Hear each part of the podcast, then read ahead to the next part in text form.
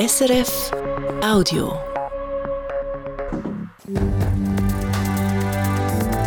SRF 1, jetzt mit dem Regionaljournal.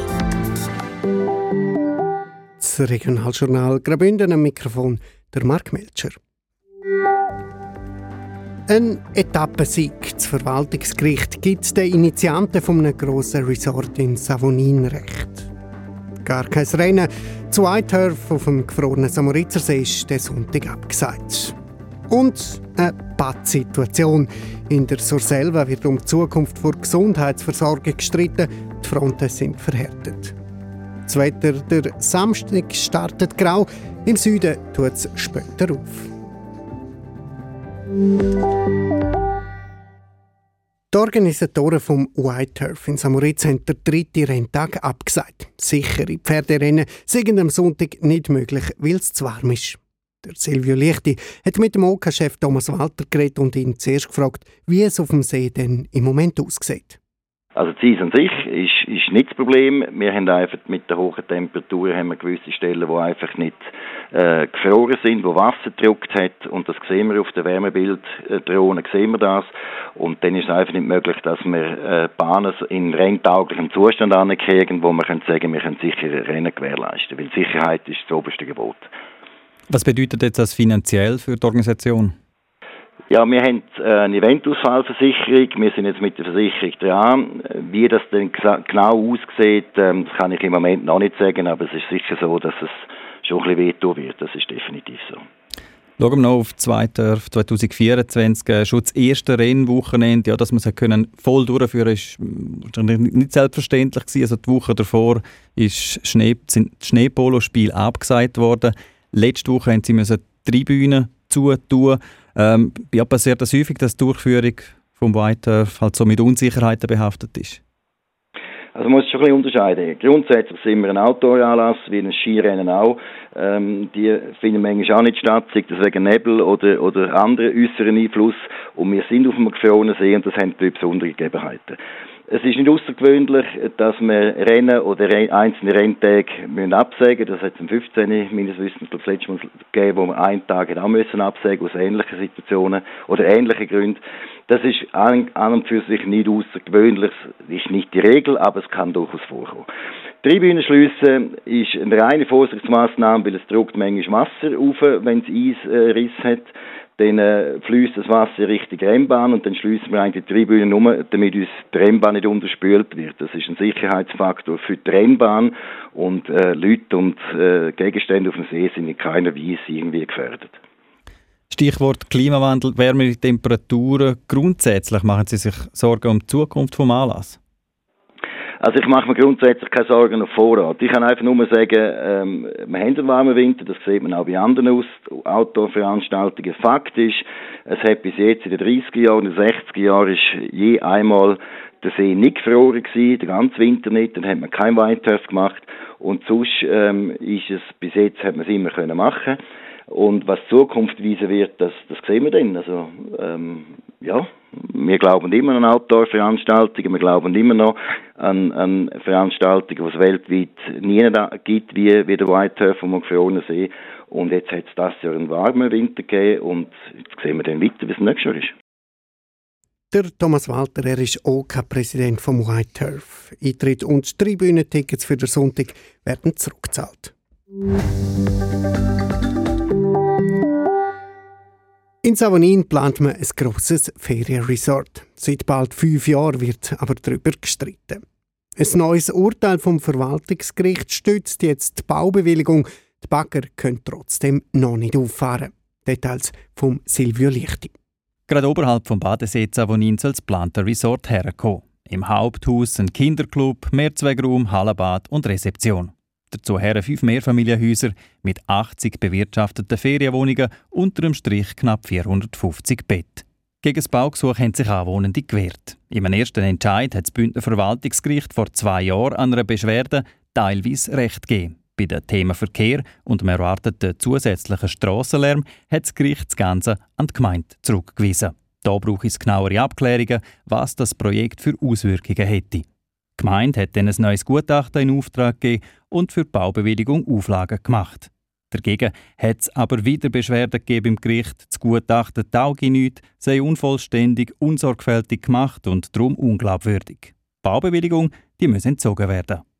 Nein, sagt jetzt das Bündner Verwaltungsgericht. Das Gutachten käme zu nachvollziehbaren Schlüssen, die Baubewilligung sei in Ordnung, die Richter haben Beschwerden darum abgewiesen. Der Marcel Freiberg ist einer der Projektinitianten. Das Urteil ganz in seinem Sinn.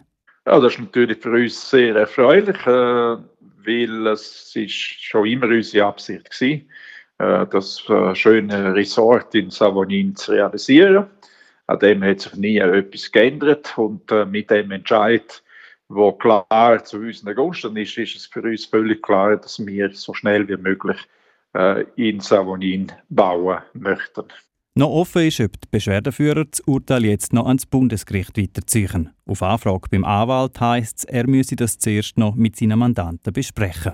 Neben Streit rund um den Verkehr beschäftigt das Resort das Gericht auch aus. Aktuell liegt noch eine Beschwerde von der Umweltschutzorganisation Helvetia Nostra beim Bundesgericht, sagt Marcel Freiberg. Dort ging es darum, ob sie das Projekt statt nur im regionalen, auch im kantonalen Amtsblatt hätten die müssen ausschreiben man wartet jetzt einmal darauf, bis alles Rechtliche erledigt sei. Erst dann können es so wirklich losgehen. Eine Absichtserklärung vom Investor, der den bauen will, die haben Aktuell rechnen die Initianten mit Baukosten fürs Resort von plus minus 35 Millionen Franken.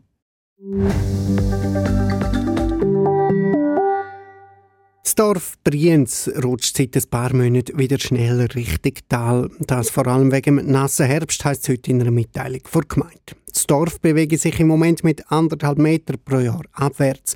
Zum Vergleich im letzten Sommer war man etwa bei einem Meter pro Jahr. Gewesen. Die Geologen gehen aber davon aus, dass die Rutschung auch diesen Sommer wieder langsamer wird. Gefährlich ist die Situation für die Bewohnerinnen und Bewohner aktuell nicht.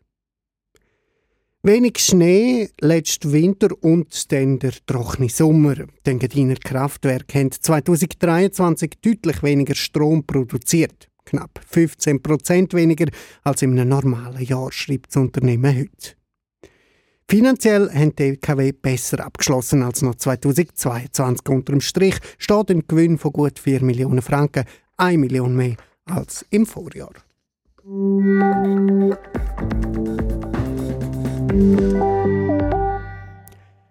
Acht Altersheime, drei Spitex-Organisationen und das Spital Ilanz sollen in Zukunft zusammen arbeiten. Das ist die Idee vom Gemeindeverband Sana Surselva. Der Verband will ein Netzwerk gründen, wo eben all die Organisationen zusammenfasst. Über die Idee wird aber seit ein paar Monaten gestritten. Unter anderem, weil das Spital Ilanz in den letzten Jahren immer wieder Defizit schreibt. Die finanzielle Situation vom Spital ist aber lang nicht der einzige Streitpunkt. Gerade die beiden Gemeinden Lags und Schluein wehren sich gegen das Gesundheitsnetzwerk. Das hat mir der Reto Pfister erzählt. Er schafft als Redakteur bei unseren Kollegen vom romanischen Radio und Fernsehen RTR und beschäftigt sich intensiv mit dem Thema. Also das Problem ist eigentlich der Akt von der Gründung, wie man das macht. Sana so selber, wie er Trägerin ist, will eine neue AG gründen und die Frage, die jetzt auftaucht, ist, ob das eine neue Ausgangslage ist oder nicht. Schleun und Lag sagen ja, das sei eine neue Organisation und darum brauche es zwingend eine Volksabstimmung, um das zu beurteilen. Sanne selber sagt, weil die neue Organisation nur bestehende Aufgaben von der Gemeinde übernimmt, müsse sich das nicht nötig und das können wir ohne weiteres so gründen. Mitschwingen in dem Ganzen tut immer auch äh, das Regionalspital Ilanz, äh, respektive die finanziellen Probleme vom Spital. Wie groß sind denn die? Also das Regionalspital in Ilanz hat im 2022 zuerst mal ein äh, grösseres Defizit gemacht. Im 2023 haben dann die Verantwortlichen gemerkt, dass das Budget nicht langt, was äh, besprochen haben. Und dann haben sie einen Zusatzfinanzierung müssen beantragen für 5,8 Millionen, damit äh, das Spital liquid bleibt. Und in der Finanzplanung rechnet das Spital jetzt für die Jahre 24 bis 26 mit Defizit um die 2,5 Millionen pro Jahr. Jetzt dürfte es sogar äh, zu einem Gerichtsfall kommen. Um was geht es da? Der Fall liegt bereits beim Verwaltungsgericht. Es geht um das neue Beitragsmodell für das Regionalspital. Das ist im 23. im August entschieden worden und äh, es plant oder es ist vorgesehen, dass die Defizite, die jetzt hier prognostiziert sind, dass die automatisch von der Trägergemeinde müssen übernommen werden Damit ist Lachs und äh, Schleun nicht einverstanden und darum haben sie das weitergezogen. Das konkrete Problem ist eigentlich, dass sie behauptet, das Protokoll von dem Entscheid, wo im letzten September war, dass das nicht korrekt sei, weil dort hätte man nur um die 5,8 Millionen Zusatzfinanzierung abgestimmt und nicht, dass die Defizite, die jetzt kommen, automatisch von den Gemeinden übernommen werden. Jetzt sind wir wieder bei Lachs und Schlein. Die zwei Gemeinden haben auch schon damit gedroht, dass sie den Verband verlassen könnten. Äh, was würde das bedeuten? Was passiert denn? Ja, die zwei Gemeinden haben mitgeteilt, dass sie per Ende 25 die Sana sur selber, wie die Trägerin vom Spital ist, verlassen. Was das jetzt genau bedeutet, weiß niemand. Äh, der Kanton hat ja alle Gemeinden einer Spitalregion zuteilt und die Gemeinden müssen auch Kosten übernehmen für das Spital. Jetzt im Fall von Ilanz ist äh, der Fall so, dass das Spital nicht obligatorische Leistungen tut, äh, anbieten, wie äh, Gynäkologie, Pädiatrie und Geburtsabteilung. Das sind also Leistungen, die nicht vom Kanton im Leistungsauftrag sind, sondern Sanaso selber hat den Leistungsauftrag äh, erteilt. Und jetzt stellt sich die Frage, ob denn die Kosten nach dem Austritt auch getragen werden von diesen zwei Gemeinden. Und da gehen die Meinungen weit auseinander. Also der Streit scheint ziemlich verfahren, Ritterpfister. Sie beobachten das Ganze recht nah. Was haben Sie das Gefühl, gibt es überhaupt irgendwie Hoffnung auf eine Lösung in nächster Zukunft? Also gerade im Augenblick äh, sieht es nicht so aus, weil die zwei Streitparteien sind nicht zu Kompromiss bereit.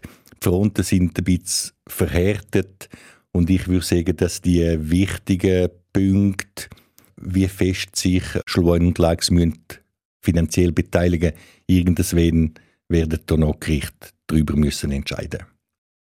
Der RTR-Redakteur Rito Pfister. Gut,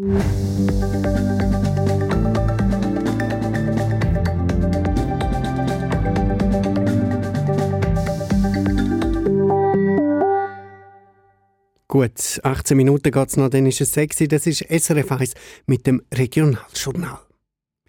Ein klassisches Konzert extra für Menschen mit einer Hörsehbehinderung. Das gibt es in diesen Tagen in St. Gallen. Der Schweizerische Zentralverein für das Blindenwesen hat das Projekt zusammen mit dem Symphonieorchester St. Gallen umgesetzt. Heute Abend gibt es das erste klassische Konzert, wo neben den üblichen Besucherinnen und Besuchern eben auch ganz speziell taubblinde Menschen in die Musik können eintauchen Im Publikum, aber auch direkt auf der Bühne. Die Hägerter war an der Hauptprobe. Gewesen. Im Halbkreis um den Dirigent Modestas Pitrenas sitzen das mal nicht nur die Musikerinnen und Musiker vom Symphonieorchester. Zwischen zwei Posaunisten in der hintersten Reihe findet man auch den Gerd Bingemann. Er ist vollblind, seit er ein Kind ist. Und auch hören tut er nicht gut. Auf dem einen Ohr hört er noch 50, auf dem anderen noch 10 Prozent. Trotz seiner Hörsehbehinderung macht er selber schon lange Musik, spielt Klavier, Gitarre, Bassgitarre und verschiedene Perkussionsinstrumente. Ein Mann vom Fach. Und doch ist der heutige Vormittag ein Novum für ihn.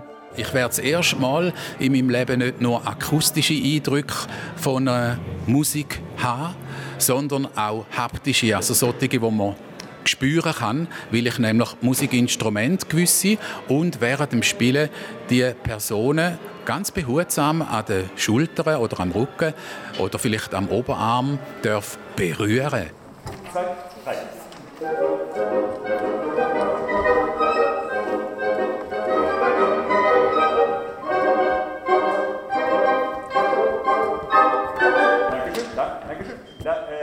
Als erstes wird der Zauberlehrling von Paul Ducasse probiert. Das Orchester muss sich noch etwas warm laufen. Der Gerd Bingemann ist es schon.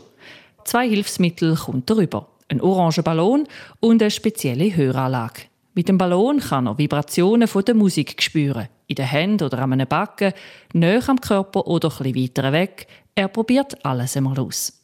Technische Unterstützung gibt es auch. Wie die funktioniert, erklärt Katrin Schellenberg, Kommunikationsverantwortliche vom Schweizerischen Zentralverein fürs Blindenwesen SZ Blind. Die induktive Höranlage trägt dazu dass der Ton direkt aufs Hörgerät oder auf die Hörimplantate gespielt werden, ohne Hintergrundgeräusche. Und so können sie den Klang besser wahrnehmen. Und das sollte bei so einem inklusiven Konzert oder in einem Konzert allgemein zur Verfügung gestellt werden, damit auch Menschen mit Hörsehbehinderung das Konzert mitverfolgen können. Beide Hilfsmittel werden auch beim Konzert heute Abend verteilt. Auch wer gut sieht und hört, kann mal so einen Ballon ausprobieren. Fünf Menschen mit einer Hörsehbehinderung können heute Abend zusammen mit dem Orchester auf der Bühne der Tonhalle sein. Andere sitzen im Publikum. Ein inklusives Konzert, wo sich SZ Blind in Zukunft noch mehr würde davon wünschen beim Symphonieorchester hat Caroline Bergmann geschaut, dass alles klappt. Sie ist Orchestergeschäftsführerin und managt alles. Auch die Anfrage für das spezielle Konzert ist bei ihr gelandet. Ihre erste Reaktion darauf? Oha, gut, das muss gut geplant sein. Da müssen wir gut vorher die Absprachen getroffen haben. Wir müssen viel, äh, es ist einfach, es ist sehr komplex. Das äh, haben wir jetzt auch gemerkt. Es hat wahnsinnig viel Spaß gemacht, trotz alledem, aber äh, viel zu bedenken und einfach den Fokus darauf, wie kriegen wir es hin, dass alle am Ende glücklich sind. Zum herauszufinden, was das heißt, gehen wir zurück auf die Bühne.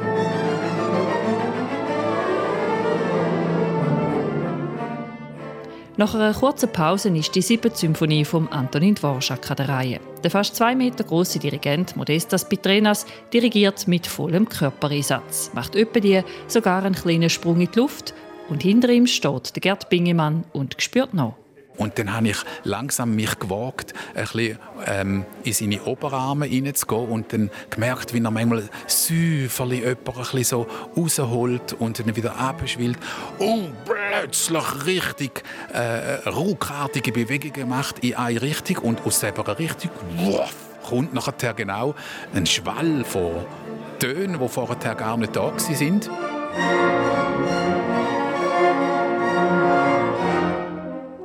So gut es dem Gerd Bingemann gefällt, dem Dirigent wird es irgendwann zu viel. Er ist ein bisschen gestresst, sagt er, und fährt sich gerade ein paar Mal übers verschwitzte Gesicht.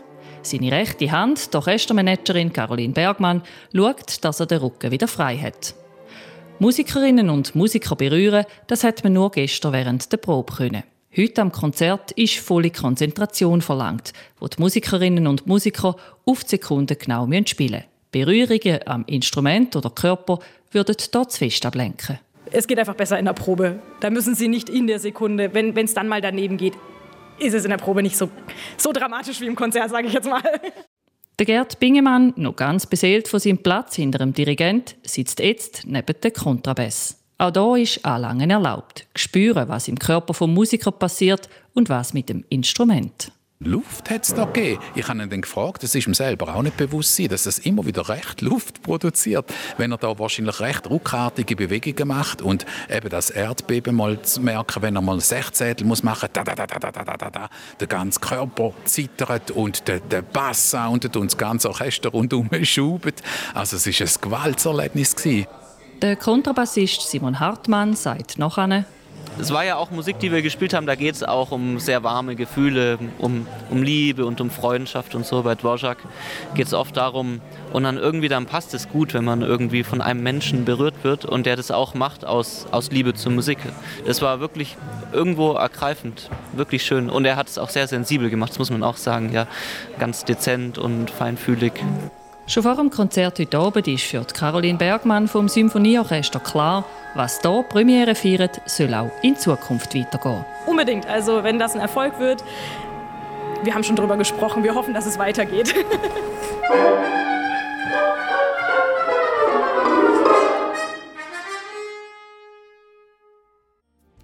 Sie hören das Regionaljournal Graubünden auf SRF 1 am 5 vor 6 Zu der Wetterprognose, die kommt heute vom Gaudenz Fluri. Heute Abend und in der Nacht tut es immer mehr zu und stellenweise kann es kurz ein paar Tropfen Regen oder oberhalb von 1800 Metern ein paar wenige Flocken Schnee geben. Morgen Vormittag ist es das erste Mal auch bewölkt. Ganz vereinzelt kann es zum Beispiel im Rheintal noch ein paar Regentropfen geben, sonst ist es den meisten Ort aber trocken. Zuerst starten wir grau, bald einmal kommt man am Alpen-Südhang, also zum Beispiel im Misox oder im Bergel oder im Puschlafen zu Dann gibt es auch im Engadin sonnige Phasen und später kommt man auch auf den Gipfeln in Nordbünden langsam an die Sonne. In den Tälern bleibt es aber vielen Orten wahrscheinlich grau. Die Temperaturen gehen in Roveredo weit darauf. Es gibt 16 Grad. In Chur wird es nicht mehr ganz so mild wie heute. Es gibt etwa 14 Grad. Die Schule sind es 10, Zwalbella 6 und im Samnaun gibt es 5 Grad. Am Sonntag gibt es den meisten Ort viel Sonnenschein. Allenfalls starten wir im Rheintal, vielleicht auch in der Surselva, mit Hochnebel in den Tag. Der sollte sich aber auflösen. Und am Nachmittag da ziehen dann aber dichtere Wolken vom Westen her auf. Es bleibt auch am Sonntag recht mild. Die Meldungen vom Tag. In Savonin soll ein grosses Ferienresort entstehen. Seit das Baugesuch eingereicht wird, streiten man aber darüber. Jetzt hat das Verwaltungsgericht einen weiteren Entscheid gefällt und gesagt, die Gemeinde könne die Baubewilligung geben. Möglich ist, dass das Urteil noch weitergezogen wird. Geplant sind in Savonin um die 80 Wohnungen mit total 450 Betten. Investieren will man um die 35 Millionen Franken. Das Dorf Brienz, das rutscht seit ein paar Monaten wieder schneller Richtung Tal. Das ist vor allem wegen dem nassen Herbst, heisst es heute in einer Mitteilung vor Gemeinde. Das Dorf bewegt sich im Moment mit etwa anderthalb Meter pro Jahr abwärts. Zum Vergleich, im letzten Sommer war man noch bei gut einem Meter pro Jahr. Gewesen. Die Geologen gehen aber davon aus, dass die Rutschung auch diesen Sommer wieder langsamer wird. Gefährlich sieht die Situation für die Bewohnerinnen und Bewohner aktuell nicht.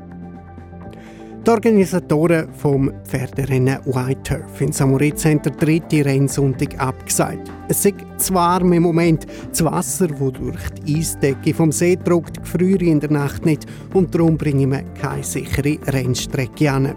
Wer schon ein Ticket für den Sonntag gekauft hat, der kriegt den Preis zurückerstattet.